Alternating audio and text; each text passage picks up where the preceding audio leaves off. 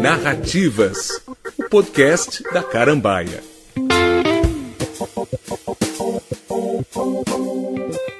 Ao falarmos em obras canônicas, pensamos sempre naqueles livros que nunca deixaram de ser editados.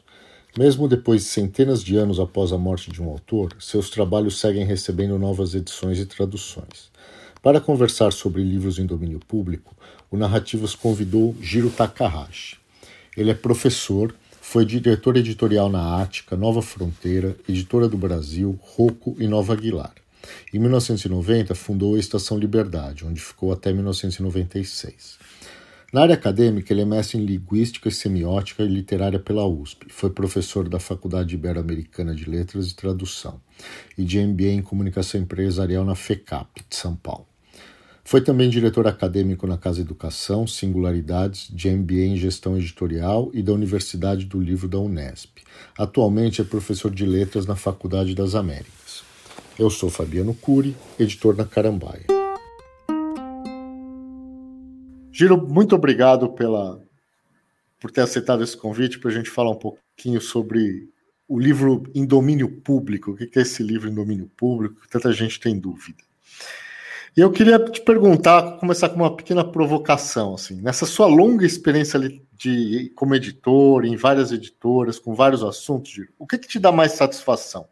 Encontrar um novo autor de qualidade ou descobrir um ótimo autor do passado que andava esquecido? É, é difícil, né, Mário? É, eu, em primeiro lugar, eu quero agradecer o convite de estar com você, né? Fabiano, um grande amigo, admiro muito o seu trabalho né, em todas as áreas, e eu é, fico muito feliz né, de conversar sobre livros, sobre edição, porque é a minha vida, né? Há mais de 50 anos é, caí dentro desse setor e nunca mais saí, né? Então, é, compartilhar tanta experiência com ideias e, e aprender no debate com os amigos, para mim, é uma coisa sempre estimulante, né? Agora, essa pergunta é brilhante, porque realmente é, é, muito, muito complicado, né? Quer dizer, eu, na verdade, né, tendo assim, espontaneamente, né, espontaneamente dizer, assim, que, que descobrir um autor novo, né, é, cada vez mais, né, eu vou percebendo que é uma coisa maravilhosa, né? Quer dizer, eu me sinto muito mais realizado, né, quando eu é, publico algum livro, leio e depois né, ouso né, é, propor para a editora, ou se eu sou mesmo responsável, então eu me arrisco a isto. Né? E recentemente faleceu um, um grande escritor, né, coisa de, dizer, nesse, nesse ano, aqui nessa situação toda, morreu um, um escritor que ficou especializado na área infantil juvenil, mas ele começou como adulto, literatura adulta, que é o Jair Vitória, né? E quando ele apareceu pela primeira vez, nos anos 70, lá na, na Ática, né, ele apareceu lá, primeiro porque ele morava perto da editora. Né, então, ele chegou carregando assim uma caixa imensa né, com, com originais. Né, tinha mais ou menos uns oito originais. Né, e aí, é, a secretária editorial só não devolveu porque ele chegou lá trazendo aquela caixa na mão, carregando assim como como um pedestre, né? então ficou sem graça, falou, olha, nós não, né, é difícil publicar assim, não pode mandar tantos livros de uma vez, manda um ou dois, tá? Não teve coragem, aí deixou. E eu também fiquei impressionado, né, com ele, e depois eu soube da biografia dele e tal, que ele viu, e eu comecei a ler os livros e achei muito interessante, né, muito interessante mesmo. Aí até chamei para conversar um pouquinho, aí fui descobrir que ele era analfabeto até os 18 anos, né? E, e ele, até os 18 anos, analfabeto, mas ele adorava livros como objeto, né? Ele via alguém com livro e ele queria entender o que, que era aquilo, né? Aquilo maravilhava ele. Aí depois ele entrou no Mobral tal, e depois ele falou, olha, depois que ele aprendeu a escrever, ele falou, vou ser escritor, eu quero estar num livro, né? E ele pôs como determinação. E essa pessoa depois virou um escritor muito interessante, e com ele nós abrimos a coleção de autores brasileiros na Ática, uma coleção de autores inéditos, lançamos mais ou menos uns 130, e depois ele é, é, entrou também na área infanto-juvenil, na série Vagalume. Aí sim, né, o Zezinho, dono da Porquinha Preta, que ele escreveu, é, da, da, infância dele, memórias da infância dele e tudo. E esse livro já deve ter vendido alguma coisa em torno assim de uns 300 mil exemplares, né? Então, é uma coisa espantosa, né? E depois agora todo mundo comentando sobre o falecimento. Ele é uma pessoa assim que três ou quatro anos mais velho que eu apenas, né? Mas nessa situação de hoje a gente sabe como é que é, não tem não tem como, né? Então isso aí me, me impressiona muito e me é, assim é maravilhoso para mim quando eu vejo assim quando eu tenho alguns autores, né? Que eu assim que acreditei é realmente agora porque o trabalho de descobrir alguma coisa assim antiga, tudo, é fantástico, né? Porque essa coisa assim de garimpagem é uma coisa muito assim interessante, mas é um trabalho mais de pesquisa, uma coisa mais assim demorada, e você vai sabendo e você sabe o que, que você encontrou. Agora, quando você pega o autor inédito, você não, não tem noção. É uma incerteza, é uma incerteza. incerteza. É, eu fiz essa pergunta porque a minha, o meu prazer normalmente é descobrir esse autor que ninguém que tinha passado batido. uh, e, mas só para esclarecer uh, para as pessoas, eu acho que isso é importante. Uh, não sei se todo mundo está familiarizado com o que, que é o domínio público, mas o autor em domínio público é aquele que a, a, conta a 70 anos a partir do ano da morte dele. Então, a partir desse período, as, todos os escritos dele estão em domínio público, ou seja, qualquer um pode publicar sem ser obrigado a pagar direitos autorais para ele ou para os seus herdeiros. Né? E, Giro, você tem uma experiência muito grande assim, em feiras, já há bastante tempo visitando feiras pelo mundo, no Brasil e pelo mundo, e a gente percebe que tem. Uh, muitas editoras que investem em autores, esses autores canônicos, e elas uh, publicam diferentes edições de uma mesma obra. Eu sempre achei isso muito curioso, porque acaba buscando mercados diferentes, públicos diferentes para aquela mesma obra. Então é comum a gente encontrar, se você vai para a Inglaterra, você encontra aquele livro uh, um livro clássico da literatura inglesa, sei lá, de Shakespeare, por exemplo, vou pegar um nome mais, mais uh, uh, conhecido, e aquela mesma obra publicada numa edição super barata, que você compra no metrô, e uma edição sofisticada, cara, que você vai comprar na, numa boa livraria. Isso não acontece muito no Brasil. Por que, que você acha, Giro, que o Brasil não tem essa uh, verve por diferentes edições de uma mesma obra? É, eu acho o seguinte, é que em uma das coisas, né, é que a obra original entra em domínio público, mas a tradução feita para uma determinada é, edição, né, quer dizer, um, uma tradução que é feita, vamos dizer, há 10 anos, há 20 anos, há 40 anos, não entra em domínio público. Então, é, o autor clássico, muitas vezes, né, tem um custo de tradução um pouco alto, né? E porque tem uma linguagem um pouco mais, vamos dizer, arcaica, né? E o tradutor tem que ser muito especializado nisso, né? Então, naturalmente, o tradutor é um tradutor especial que, em geral, é, negociaria um valor mais alto, né?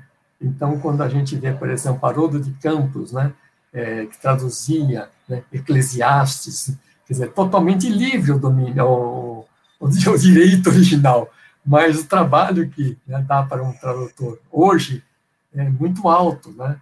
E eu me lembro que eu, é, quando estava com Estação Liberdade, uma das menores editoras do Brasil, né, nos anos 90, eu é, resolvi traduzir, quer dizer, publicar a tradução de Thérèse Racan, é, um clássico francês, que foi o livro que abriu né, o naturalismo. Quer dizer, se tem uma data né, para marcar né, início do naturalismo no mundo, é a publicação de Thérèse Racan, né, de Zola. E aí, um, um estudioso né, de obras francesas resolveu fazer isso e ele é, ganhou uma bolsa de tradução na França por, por, por, traduzir um livro que nunca tinha sido traduzido no Brasil. Né? Então, a França deu esse estímulo a ele e nós publicamos, né? nós publicamos esse livro. E então a tradução que nós fizemos pertence agora né, a esse tradutor E, e, e, depois o que acontece é que só 70 anos depois da morte desse tradutor que esse texto vai ficar livre. a tradução é. vai ficar livre, sim. Exato. E eu consegui publicar esse livro porque a metade do valor que ele gostaria de receber, ele recebeu do Ministério lá da França. Então, não me saiu tão barato, mas razoavelmente saiu barato porque já tinha tido um auxílio né, é, da França, então eu paguei um valor assim normal, vamos dizer, daqui de um autor contemporâneo. Né? Então, é isso aí que, é, que dificulta às vezes né, para, para as editoras, quer dizer, um certo receio né, de investir numa tradução nova. Né? Agora, quando se trata de autor brasileiro, é muito mais tranquilo. Né? Se você, Mas, numa página, encontrar um autor brasileiro, é publicar tal como está, né? sem problema. Giro, você falou da tradução. Uh, um, um, fator importante assim, para republicar obras de, em domínio público, principalmente as estrangeiras, por causa da tradução, é a possibilidade de atualização dessa tradução. Você concorda com isso? É, concordo, concordo. E depois, não só a atualização, como um certo viés que um, cada tradutor pode dar. Né? Então, por exemplo, O Pequeno Príncipe, que caiu em domínio público recentemente, assim, no ano do, do da entrada do livro em domínio público, é, teve seis edições que eu conheço, né? quer dizer, deve ter tido mais adaptações assim, mas que eu conheço são seis edições, inclusive uma tradução do Ferreira Goulart, né? uma da Ivone Benedetti, e eu tive uma conversa interessante com a Ivone, né? É, fez essa tradução, e ela então quis mudar muita coisa, né? Quer dizer, pela, pelo texto que ela estava analisando, né? Inclusive, ela queria mudar aquela famosa frase, né? É, tu, tu te tornas eternamente cativo, é, é, é? é, responsável, tu te tornas eternamente responsável pelo que cativas, né? Então ela quis até mudar essa frase porque ela não concordava com essa frase, quer dizer, segundo a conversa que eu tive com ela, né? E depois ela foi levar isso para a editora e falar, olha, eu tenho algumas coisas que eu mexi, eu fiz uma tradução muito minha, né? Inclusive essa que é famosa frase dele, eu também é, quis fazer de outra forma, né? E aí quando ele estava conver... ela estava conversando com, eu não me lembro agora detalhe, assim, se era com o editor ou com alguém de lá, tudo, é, apareceu a filha de uma das pessoas com quem estava conversando e aí foi apresentada para essa moça, né, que é essa adolescente, é um pouco mais que adolescente, e falando que que estavam discutindo a tradução do Pequeno Príncipe. Então ela falou: ah, "Eu adoro Pequeno Príncipe, inclusive eu tenho essa frase tatuada no meu braço". E ela mostrou o braço, mostrou o braço com aquela com, com aquilo é, tatuado no braço naquele momento, a Ivone disse: Eu não posso mudar isso, porque isso virou uma coisa já. Quer dizer, se ela mudar aquela frase, né, ela vai dizer: é, Não vai ser mais o Pequeno Príncipe que todo mundo guardou dentro, assim, do, é exato, dentro de si, dentro das pessoas. Você estava então, comentando do, do Pequeno Príncipe, Giro, eu lembrei uh, que recentemente, agora na virada de 2020 para 2021, quem entrou em domínio público foi o George Orwell, né? E teve uma, Isso. uma carrada de livro de, de, de edições uh, uh, de 1984, do... É Revolução dos Bichos para alguns e Fazenda dos Animais para outros, né? Mas vários livros foram lançados, inclusive uh, atualizando a tradução do título. Né? E, e aí eu, eu, pergunto se a gente republicando essas obras e, e, de, e muitas editoras trabalhando aí com algumas edições arrojadas, fazendo versões com, com imagens ilustrações, às vezes usando o formato de quadrinhos. Isso, você sente que isso é importante para atrair novos leitores para essas obras antigas?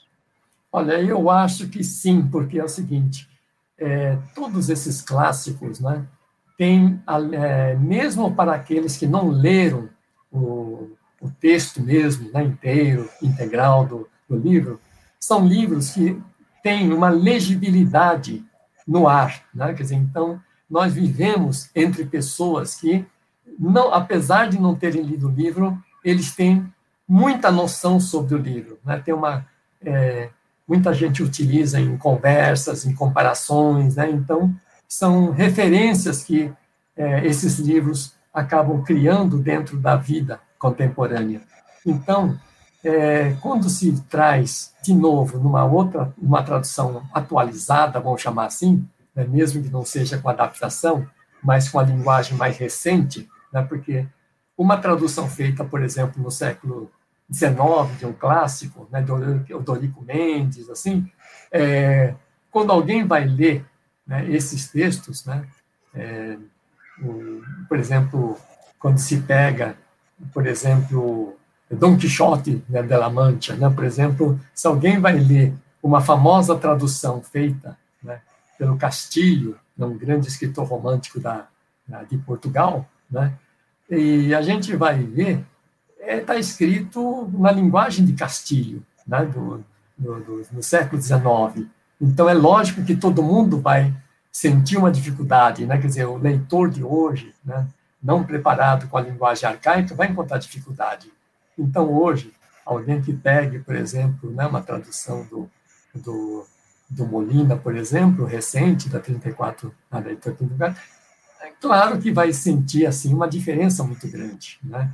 Então, isso traz novo público, né? aquele que já tinha ou já ouviu falar, já assistiu filmes, peças de teatro, mas não leu. Agora, quando sai de novo, acaba, eu acho que, é, incentivando, estimulando a ler. Então, eu acho isso muito interessante, né? Porque esses clássicos têm a ideia, assim, da permanência, né? Quer dizer, é, se eles ficaram todo esse tempo, então tem uma coisa muito forte, né? é, dessa ideia da permanência. E o que fica né, do passado para hoje é uma coisa que sempre impressiona o ser humano, né, porque o ser humano luta sempre com aquela angústia da finitude da sua vida, da sua existência, né, e quando lida com alguma coisa que tem 70 anos, 200 anos, 500 anos, é uma coisa assim que emociona um pouco o ser humano, né? Como visitar uma, o Coliseu, visitar assim né, coisas que você passa em frente e fala, isso aqui tem mil anos, né? Então, é, é, e a obra clássica de domínio público, eu acho que carrega um pouco essa aura, né? E essa aura, eu acho que é muito bom para que o livro fique sempre valorizado, né, permanentemente, como um, como um monumento, por exemplo, né?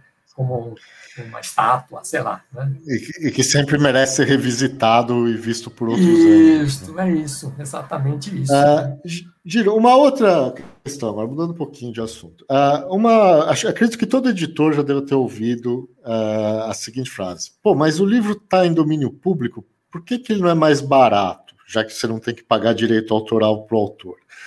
E aí, assim, uh, eu sei que você trabalhou na Nova Aguilar, que publica aquelas hum. edições maravilhosas, uh, obras completas de um determinado autor, e eu queria que você explicasse assim o trabalho que envolve publicar uma edição dessa, que às vezes o direito autoral acaba sendo algo irrisório se você for comparar com todo o resto, todo o trabalho envolvido nessa edição. Você poderia falar um pouco, por exemplo, no caso de uma obra dessa, obras monumentais que a Nova Aguilar publica, uh, o que está, o trabalho que está envolvido num, num processo desses? Na verdade é assim, quer dizer, você faz uma, tem uma opção a fazer, né? Quer dizer, porque uma edição, né, a gente sempre trabalha, quando existe uma edição crítica, então está oficializada né, por algum tipo de instituição, você se baseia nessa, nessa edição. Acontece que nem sempre você encontra edição crítica. Então, normalmente, é, até mesmo porque existe essa recomendação, tanto na Convenção de Berna, como também na nossa Lei 9610, né, que a última edição, que é, vamos dizer, autorizada pelo autor, é que, de certa forma, deveria valer. Né? Mas nem sempre o autor sabe que vai morrer naquele período, então ele não diz, esta é a edição que eu quero depois. Mas então a gente, de toda forma, a gente pega esse espírito para pegar a última edição revista pelo autor em vida. Então, mesmo quando a gente publicou na Ática todos aqueles clássicos brasileiros, nós é, deixamos de lado as edições que existiam no mercado e fomos atrás da última edição revista pelo autor do, da Moreninha, né, do, do Cortiço, do Luiz Azevedo, e nós percebemos nesse cotejo que fizemos, né, que desde a morte do autor até a nossa publicação, que era uma publicação muito simples para escolares, né, para estudantes. Então, a gente só estava preocupado em estabelecer o texto sério, só isso, né? E a gente foi percebendo assim diferenças enormes entre as edições que existiam no mercado, assim vendendo no mesmo momento, né? Então a Moreninha, por exemplo, faltavam dois capítulos né, nas edições que existiam na praça, né? O Cortiço também, porque nós encontramos nessa garimpagem que a gente faz, que é uma coisa muito, muito, muito é, estimulante, assim, é descobrir, por exemplo, uma pessoa que tem essas edições. Então, descobrimos o sobrinho do, do Aloysio Azevedo, no Rio, um senhor que tinha tudo aquilo anotado né, na biblioteca dele. Então, ele nos emprestou a, as edições com as anotações à mão do Arthur, do Aloysio Azevedo, com correções que ele estava fazendo. Né? Então, conseguimos fazer aquela edição. Né? E ninguém, absolutamente ninguém, nós nem chegamos a dizer isso no, na edição, porque é uma edição é, popular, está ali para estudantes de ensino médio da faculdade, né? mas tudo isso foi feito né? é, pra, pra, pela seriedade, por respeito ao texto do, do autor. Né? Então, é, e às vezes acontece muito de herdeiros é, interferirem, né? e pelo menos pela legislação, de modo como eu interpreto, eles não teriam direito depois, não é só porque eles são proprietários do direito agora, porque são sucessores, é, que existe o direito moral. Né? Não existe só o direito patrimonial.